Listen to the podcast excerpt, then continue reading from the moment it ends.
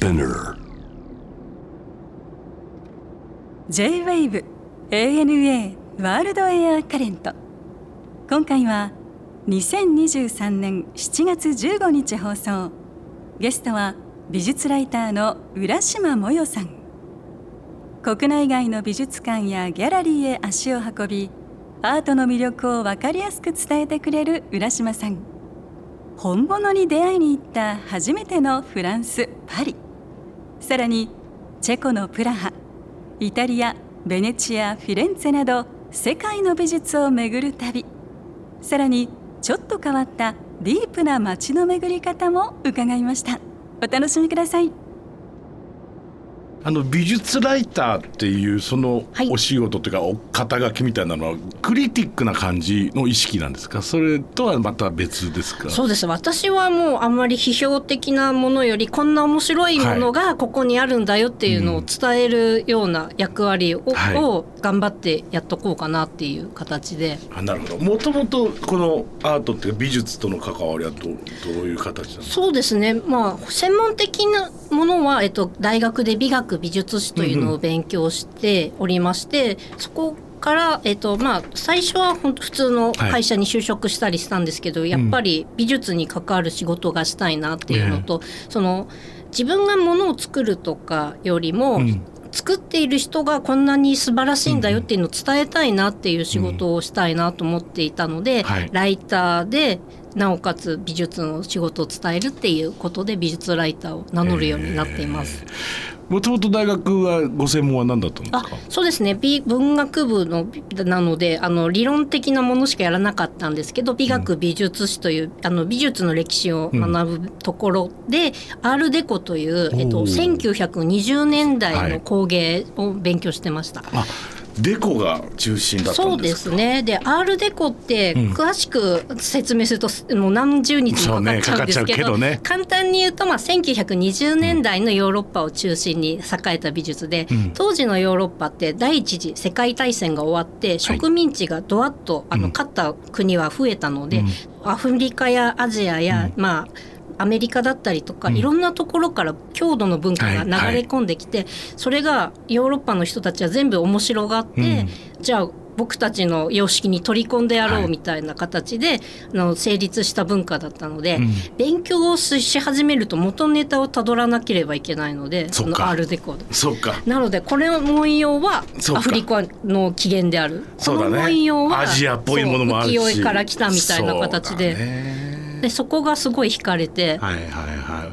割とでもその、まあ、自由だったっていうのと、発想が大胆だったってですね。いう時代ですもんね。本当に狂乱の20年代っていう言葉がありますけど、うんそこがとても楽しくて。なるほど。でその楽しさをもう面白いんだよ。こんなことが面白いんだよっていうのを伝えないと友達っていうか、あの同士が増えないんで結構、学生当時から面白いものをこう宣伝して回るっていううん。癖がついてしまっていて、なので今に今はそんな感じなんです。はい。なるほど。伝える時にこう意識してらっしゃることってありますか？いろんなねやっぱりこう、楽しいものってこうやってってあると思うんですけど、はい。うん、やっぱりそうですね。かん面白いものとりあえず私はこう面白いうん。っていう主観結構丸出しではい。いきますね。うん。それであのなん押し付けがましいとなんか困っちゃうんでわなんか反論の余地を与えるっていうか私はそうは思わないけどねって言ってもらえるぐらいのうん。圧で言うと、皆さん私はこう思うって言ってくれるんでなんかやっぱりこの人はこんな何々賞を取りまして、うん。なんか生涯に何千点もの作品をあってみ美術館が何個も何個もできてますって言ってもへーってなっちゃうんですけど、身近にいる私がこんなに楽しくて綺麗なんだよ、特にここがっていう話をすると、そあのあご相手の人はじゃあ私はこっちが好きとか、私はそうは思わないとかいろいろあの見たものに対して考えてくれるそうねのでそういう考えてもらうことを意識した、うんあの伝え方を心がけています。なるほどあの美術館は本当に世界中にたくさん素晴らしい、はい。ももちろんこの国にもたくさんあると思うんですが、この美術館を箱押しされるっていうこのフレーズがすごく面白かったんですそうですね箱押しあのいろいろやっぱりいろ特に東京とかだのはめちゃめちゃ美術館多いんですけれども、とその中でも美術館ってやっぱり学芸員さんだったりとか、館の方針ですごい個性があるっていうことにまだ皆さん気づかれてないので、この美術館はこんな面白い個性があって、はい。あの江戸時代の美術だったらすごい大得意みたいな、箱押しっていうかその美術館をそのもの好きになってもらう、で美術館そのものを好きになってもらうとその聞いたことのない作家だったり時代の展覧会でもあき全然このテーマの展覧会興味がないし知らないけれども、この美術館がやってるんだったら面白いんじゃないかなってそうだねそういう形でまず箱を好きになってもらうっていうので、箱押しを提唱しなています。るほどなるほど。それシーターとそのまままあキュレーターの好みみたいなスタイルにもつながっていく、そうですねっていうことだもんね、はい。そうだよね。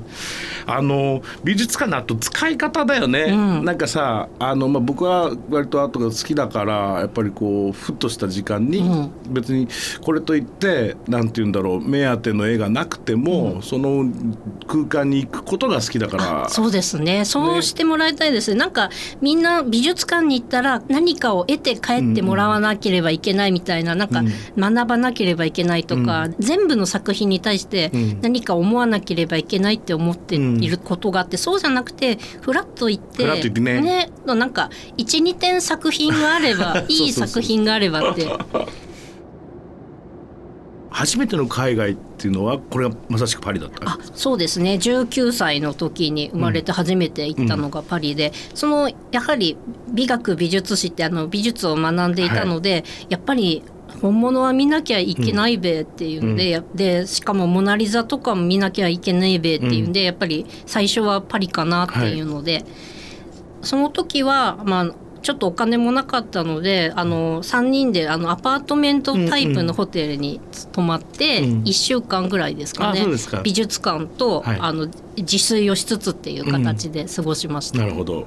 もちろんルーブル。ルーブルそうです。オルセーポンピドゥセンターとか他のいろいろ行って、でもルーブルなんてね何日やっても足りないもんね。本当にそうですね。あれはね。なんかそうあのガイドブックにも3日ぐらいかけていきましょうとか書いてあって、何をおっしゃるとか思ったけど本当にそれで。本当そうですよ。ね物理的に大きいので、はい。あのもう最初原始美術イスラム美術のところで1日目なんか挫折してもうこの このこのペースだとモナ・リリザにはたどり着かえないつけないよなっていうね。そうなんですよ、うん。びっくりしました、うん。逆の使い方も僕はね一度自分の経験なんだけど、はい。まあ、息子がなんかまだちっちゃい頃で小学生で、で学校の、まあ、ロンドンでね、はい。学校の課題か何かこうでスピーチしなくちゃならないと、うん。それで「モナ・リザ」についてあの授業で自分がスピーチすると。いうんで、じゃあ面白いやっていうことで朝起きてロンドンでユーロスターに乗って、モナ・リザだけを見て帰ってくるっていう。うわかかっこいい。わざわざルーブルそうルーブルに行くんだけど、うん。もうルーブルはもうモナ・リザだけを見るっていうふう本当にモナ・リザを見てそれでもうそのままお昼を食べてロンドンに日帰りで戻りました。わあすごい。ジェットセッターみたいな。逆にだからなんか面白い思い出に残る旅になってますよね。うん、なんかそういう目的やはりっていうのも面白いだよね。ですねうん 本当だよね。オルセーもいいしな。うん、やっぱりフランスもやっぱりそうですね。あのミュージアム美術館のこの存在っていうのはやっぱりもうちょっと我々日本人東京人に比べるとパリの人たちは身近かもしれません。そうですね、うもうフラット本当にフラット行ってますし、うん。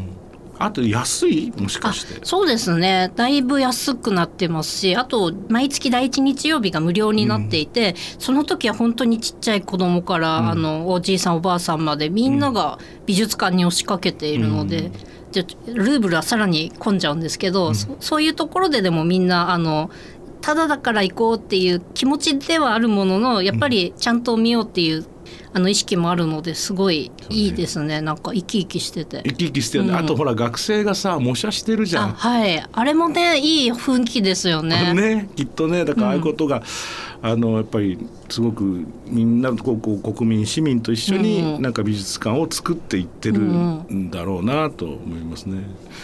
ムーンさん一番好きな美術館って言ったらどこ挙げられます？一番はですねうん。ポンピドゥですかあね。それこそ箱押しで何があるかわからないんですけど、うん。とりあえず毎回あのパリ行った時はとりあえず最初に行っとくかっていうう形で、う。ん。常設展も少しずつ内容が変わっているので、うん。あこんなあの初めて見る作家さんを知ったりとか、いいですね。まあか。なりプログレッシブうんですね。だよね、はい。あそこはね、はい。まあもともとのうん。発想がそうだろうし、はい。建物自体もそうだし、だからその現代アートのなんかまあロンドンでいうとテートみたいなあそうですね。まさしくそういう存在だと思うんだけど、やっぱりそういう元気なミュージアムっていうのは行ってもやっぱり楽しいもんですよね。うんそうですね。うん。あとケ・ブランリー美術館っていう、はい。あ今正式名称なんだっけ？ケ・ブランリー・ジャック・シラクっていうあおのう、えー、とセーヌ川沿いにあるアフリカやアジアのうん。専門の美術館があるんですけれども、はい。そこもですねすごいアフリカの彫刻だったりとか、アジアの美術の品がずらっと並んでいてここもねなかなかいいところで。あそう、はい。カフェだったらどうですか？そのあ美術館のカフェだと。ああ美術館。れもさ、ねはい。いろいろあるじゃないですか。うん。今おすすめはジャック・マール・アンドレ美術館っていうあの19世紀ぐらいのすごいお金持ちのジャック・マール・アンドレ夫妻っていうのがいるんですけれども、うんそこの邸宅を使っていて超大広間のところに素敵なクラシカルな雰囲気のカフェがありまして。うんそこでそのなんかあの素敵な方がワゴンをこうココトコトコトって持ってきて好きなケーキをえお選びくださいっていうのをやってくれたりとかうん。して、あの優雅な気分に貴族の気分になれるカフェですね。いいいいですね。ロンドンだとあれだな。ビクトリアアルバートみたいな雰囲気だあろうな。そうですね。あそこも本当素敵ですね。あ。そこいいね、うん。あそこのカフェとレストランは本当に使えるなと、僕なんかなんか友達と飯食うんだったらもうそこでいいんじゃないっていうことが多いですね。うん。ええフランスでその美術館以外でどっかおすすめしてくださるとするとどんなとこがありますか？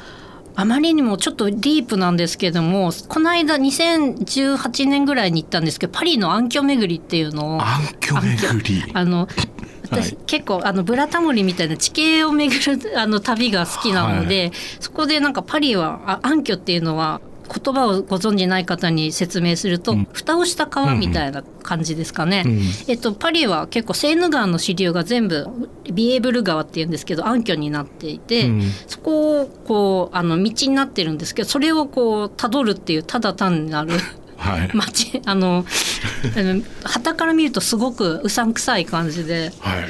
それもなんかこのパリの暗渠巡りは1 5 6人で行ったんですけどそのなんか全然観光地でもない普通の道をなんかニヤニヤしながら日本人が1 5 6人で歩いてて、あのとなんか周囲の人からすごい不審な目で見られたんですけど。でしょうね、はい、これは地図かなんかで見ながらこうなんていうかちょっとした冒険みたいな感覚なんですか？あそうですね。なんかそうあの下が川が流れてるっていうんでちょっとドキドキしたりとかしながら、あのかなり想像力が必要なんですけど、はい。あのパリって昔からその暗渠以外にもこうカタコンベだったりとか下水道とか地下のお墓ね？はいうん。古くからこう地下を活用していった町なので、うん。そういうパリの人が地下を昔から使っていたっていうのをうん。頑張って妄想を張り巡らせながら歩くっていう、うん。かなりちょっと高度な旅なんですけれども面白いかなっていやそれはそうだね、うん。なんかあのもう今ほら表っていうか地上自体がやっぱりどんどんどんどん変化していくし、はい。進化していくし、うん。発展していくので、うん。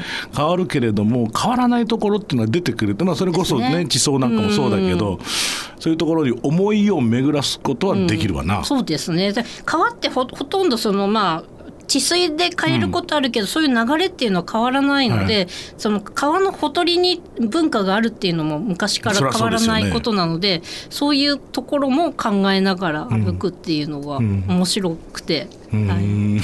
面白いね。ちょっと暗いかなとい思いやいやいやわかるわかる。でもなんか京都とかでもさ疎水巡りとかあるじゃない？あはいはい、うん、あれもやっぱりさ要するにねもちろんか鴨川がありきなんだけど、淀川がありきなんだけどそこからさどれだけ、ね、村に水引いてくるかみたいなところではい。成り立っていたわけでしょ、農業そのものというか、まあ、生活そのものがね、ああいう地図なんかたまに見るとやっぱりそう面白そうだなと思うもんね、それと同じだね、はい。うん、そしてあとはまあスーパーマーケットですか。あはい。まあ、いろいろあるけどこれはどこの店を紹介してる？そうですね。スーパーモノプリっていうスーパーが大好きで、うん。あのプライベートブランドが非常に充実してるんですよ、はでよくお土産にしていて、食べ物はまあ日本もあのチョコレートとか美味しいので、はい。あの輸入されてるんですけど時々その変な超ダサい T シャツとか。バッグがあって。だださださかわいいってはい、ダサ可愛いので、うん。あのそれであまりにも冒険しすぎていてフランスの人にもちょっと受け入れられないんで ワゴンに山積みになっているのから、ん。あのそれを探して買ってます。なるほど、はい。パン屋さんはもう本当に今パリ中探したらもう数えられないぐらいあると思うんですけど、うん。はい。えっとおすすももしもえさんがおすすめしてくださるんだったらそうですね。私がかつて住んでた近所にあるオーペトランダンタンっていうあの、18区っていうあの日本でいうと新大久保と早稲田の間ぐらいの,、はい。あの雰囲気の街にあるパン屋さんなんですけど、ここのレモンタルトがとても美味しくて。レモンタルト、はい。なんですが、あのフランスのパン屋さんって日本と違ってこの、自分で取ってくるスタイルじゃなくてカウンターに並んでこれをくださいあってそうですね。言わなきゃいけないスタイルなんですね。グが置いてある店そうないんです。ないねほとんどね。そうするとレモンシトタルトっていうのはあの、フランス語だとタルトシトロンなんですけタルどトシトロン。R, R がタルトにとシトロンに両方入っていてあタフトタフトシトロンっていう。タルトシトロンだ、ほらうん。言いにくいね。タフトシトロン。タルトシトロン。をくださいって言ってそう。アンアンタフトシトロンシルブプレーって言っても。鼻の奥かなかゆくなるやつだ、うん、何言ってんのって何言ってんか分かんないから帰ってみたいな感じで。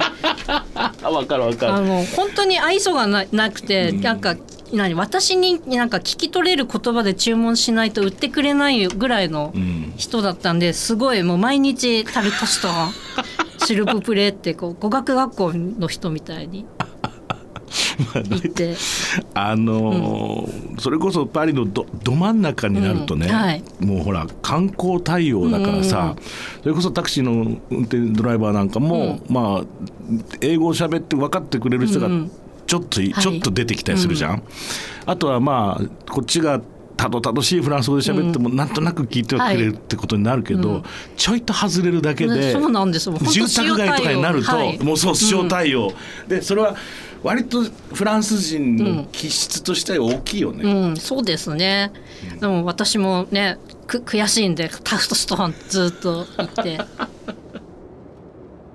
さて他の町もちょっと伺いたいと思いますが、おおプラハですか？あ、プラハもね、あのビール好きなんで、あの街も美しいですし、ビールも美味しいですし、最高ですね。何月ぐらいに行かれました？私ね、6月ぐらいに行きます。あねの日が高いんで、9時10時まで明るいんですね。綺麗ね本当に綺麗な街、うん綺麗でですね。んうんそう面白かったのが共産主義博物館っていう、はい。あの民主化する前のチェコの記録などを展示しているところなんですけど、そこ向かいがカジノで真下がマクドナルドっていうもう 資本主義バリバリのところのに共産主義博物館っていうのがあってそのあの位置関係が面白くて、うんうんうんうん旧市街ですか？うん、旧市街です。そうですか。あとそうチェコはあとクトナーホラっていう骸骨だらけの,、あの骸骨を使って全部人の骸骨で装飾してるセトレーツの骨堂っていうのがあのシュワンクマイエルっていうあのチェコのえ映画監督の人が映画を作ったところなんですが骸骨をこう装飾でずらーっとつ、うん作っているところがあってここもねあの不気味なんですけど美しくてよかったですね。まあでもほらか要するにさ中世の時代からさ、ヨーロッパの人たちはなぜあそこまでそのスカルを使ってるかっていうと、うん。それメメントモリなわけじゃないですねはい。だからそのそれいつも見ることによって自分を死を思い、はい。そしてだからこそ生きるっていう考え方だもんね。うん。なんかやっぱり今の今だとさ例えばちょっとこうストリートのファッションとか、うん。あるいはちょっとロックっぽいものとかだとスカール使うけれども、あの伝統は絶対確実にあそこだよね。うん。はいですね。うん。ね素敵だよねでもね、うん、あそうか。プラハにもそんな素敵なところは。はい。それは、えー、と瀬戸列納骨堂。はいそうです。うん。ぜひぜひ皆さん、うん。そしてもう一つ挙げていただいたのがベネツィアですが。あそうですね。あのベネツィア・ビエンナーレを見に行った時に、う。はい、立ち寄った島なんですけどあのブラーノ島っていうのはあの漁師さんの町で漁をするために、えっと、皆さんこう長期間家を出てるので帰ってきた時家がどこにあるかわからないっていうんで、自分の家をこう自分の好きな色で塗るっていうのがあって一軒一軒赤青緑黄色みたいな形で。今でいうアイドルの推し色みたいな感じで 家が染まっていて、はい。とにかく積み木の家みたいな形ですごく可愛らしいところがありますね。うん。で、まあ、そその近くにまたちょっと名前似てるんですけど村野島っていうのがあって、私あのガラス工芸があの専門だったのでガラスが好きでそこに行ったんですけどそこはもう中世からガラス職人しかいない島でそれは本当あの当時の王様が、あの技術を流出させちゃいけないんで、閉じ込めてたっていうのが起源なんですけど、今も今は自由な自由意志で住んでるガラス職人さんがたちがいて、もういろんなガラスの綺麗な器だったりお皿だったり、だったり現代美術だったりっていう、ガラスまみれの島でここはとにかく本当にきらびやかで。そういうあのベネチアはそういう島ごとに結構特徴があるところが多いので、うんここだけでも1週間2週間普通にいられるなって思います。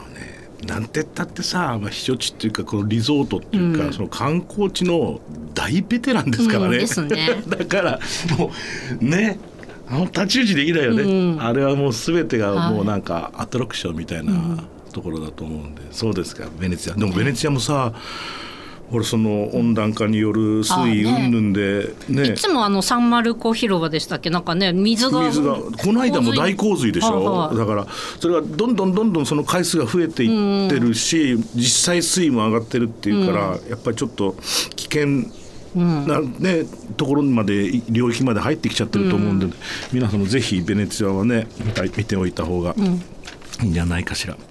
そしてその地形でいうところでいうとフィレンツェですあか。フィレンツェもですねそう地形の好きなお友達とまた別な時に行ったんですけど、うんあのフィレンツェにも地形好きが男の子がいるんでその人に高低差巡りっていうんですかね、うん。崖上から崖下までただ単にジグザグジグザグ歩くっていへうえ。散歩に連れてってもらって。えそれフィレンツェのちょっと郊外ってこあとになるの？普通にフィレンツェ街中中心ではい。あ本当？いや僕フィレンツェ大好きで、うん。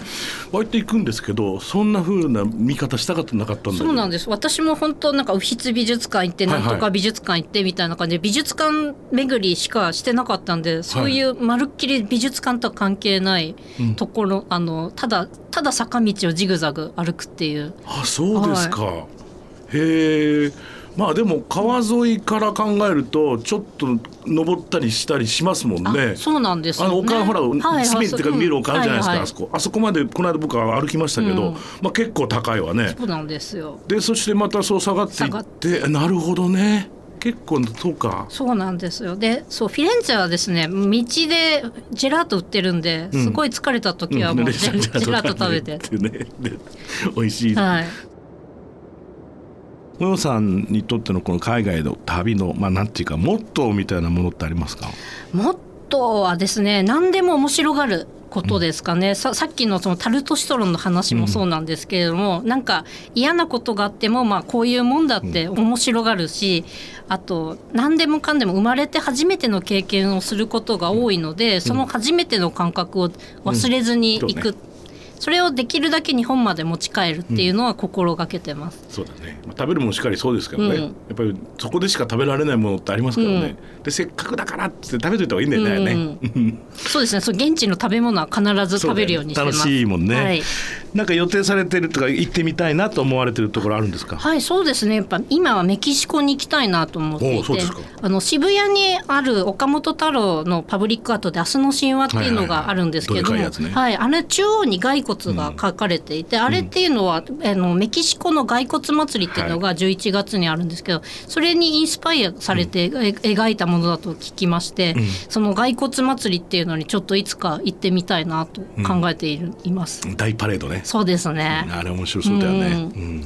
あとはまあやっぱり世界中の美術館やパブリックアートをこう巡り続けてでその面白かったものこんな面白かったものがあるんだよっていうのを紹介していきたいなと思っています。はい、あのご本がこのまさしくこのパブリックアート入門というねこのご本ちょっとご紹介くださいますか？あはい。えっ、とですね日本全国のパブリックアート、はい。えっ、とパブリックアートっていうのはまあ駅前だったり公園だったりとか、公共の場にある芸術作品なんですけれども、はい。それをなんでそこにあるのかっていう作品のあの歴史を含めて解説するというあのね。まさに入門書ね、いや僕パチラチラとさっき見せていただいてたんですけれども、それこそあの六本木ヒルズにあるあの大きな雲とかさ、はい。あれなんだろうなと思ってる、まあ、みんなもう慣れてきてるから自分たちのものになってると思うけど、なんでこいつがここにいるんだっていう話もはい。いろいろこれ読むとね面白いもんね。古今東西のはい。いろんなパブリックアート、それピエチェットのほらあそこのあの草間弥生のあのかぼちゃなんかあもそうですよね。はいそうですね。また復活しましたね。あね良かったですねなんか最初流れちゃったみたいで心配したんですけど。で僕あのあの辺りでいつもタイ釣りをしてるんですけど。おおいいですね。あれがこれ落ちちゃったでしょ、うんで1年ぐらいちょっとずっと、その間にちっちゃなあのカサゴとか小さい魚が全部住み着いてたんですよ。あそうなんですか そうでそういうのは大体こう魚礁っていうんですけどね、はいはい みんなあの地元のあの釣り師だったり漁師の人が一番みんな笑ってたのは、世界で一番高い魚礁だぜっつってちっちゃなさちっちゃい魚しかばっかりだけど、うんみんなあそこに居ついてたから。えって言って話をしていましたね。うん、そうですか。わかりました。で、このパブリックアート入門ただで見られるけど、ただならぬアートの世界ということで、本当にたくさんの、えー作品が紹介されています。例えばこの六本木ヒルズの雲だったりですね。あとはモアイ像なんかもそうですか？あそうですねもやい像も、もやい像はまあパブリックアートというか贈り物なんですけれどもそうありますね。うん。あとさっきもちょっとお話に出ましたけど、あの岡本太郎のあれですね明。日の神話であったりとか、うん。あとですね北九州にある小倉の、まナムジュンパイクっていうメディアアートのはい作家の方の作品とかお気に入りですね。うん、ねなんか、うん僕らの時代だとナムジュンパイクというと心が躍りますよ。あそうなんですね。もう学生時代にね、はい。僕はちょっと上の先輩うん方々のやっぱりカリスマだったとうんうん。思うし、そう今ナムジュンパイクさんの作品ってそのブラウン管がなくなってるんでなかなか壊れたらもう見れないっていそうのがですごいあってで小倉の作品はその壊れたブラウン管をすごいいろんなところからかき集めてでこの間まで見れてなかったんですけどその関係者の人がすごい頑張って今ようやく復活っていうのがつい最近できたすごい作品なんで。80年代の最先端なんで今から見るとちょっと違うんですけどでもそれがあ昔の人はこういうのがよあの最先端だったんだなっていうのをタイムカプセルみたいな感じで見ていただくのもすごい面白いかなと思って。そういえばさ、うんだかちょっと今年入ってからから僕それこそフィレンツェに行って、うん。あのグッチミュージアムって知ってる？あ,、あはい。そこ可愛くてさ、うんうん。であそこはまあとにかくそのミケーレがやりたいこと全部やってるだけなんですけど、うんはい。その一室にそれこそナムジュンパイクみたいに昔の80年代っぽいブラウン管いっぱい並べて、うなんか一部屋作ってたな、うん。あとはねデコトラックってわかるじゃん、はい。これ日本にしかないやつ、はいはい。あのデコレーションしたトラック、あれをバーンっつってか展示してたんで グッチがそういうことやってるっていうのも面白いなと思って見てたんですけど、時代は一周してるっていう側面もありますからね、ファッションもアートもね。はい。さてそれではあのこれはもう皆さんに必ず伺ってるんですが、もよさんにとっての旅っていうのは一体どんなものですか、旅とはびっくりするところ。うん、もうありとあらゆるものにびっくりしてびっくり疲れして寝ちゃうぐらい、あのびっくりしながら過ごす場所なんで だと思います。ありがとうございました。楽しかったです。ANA World Air Current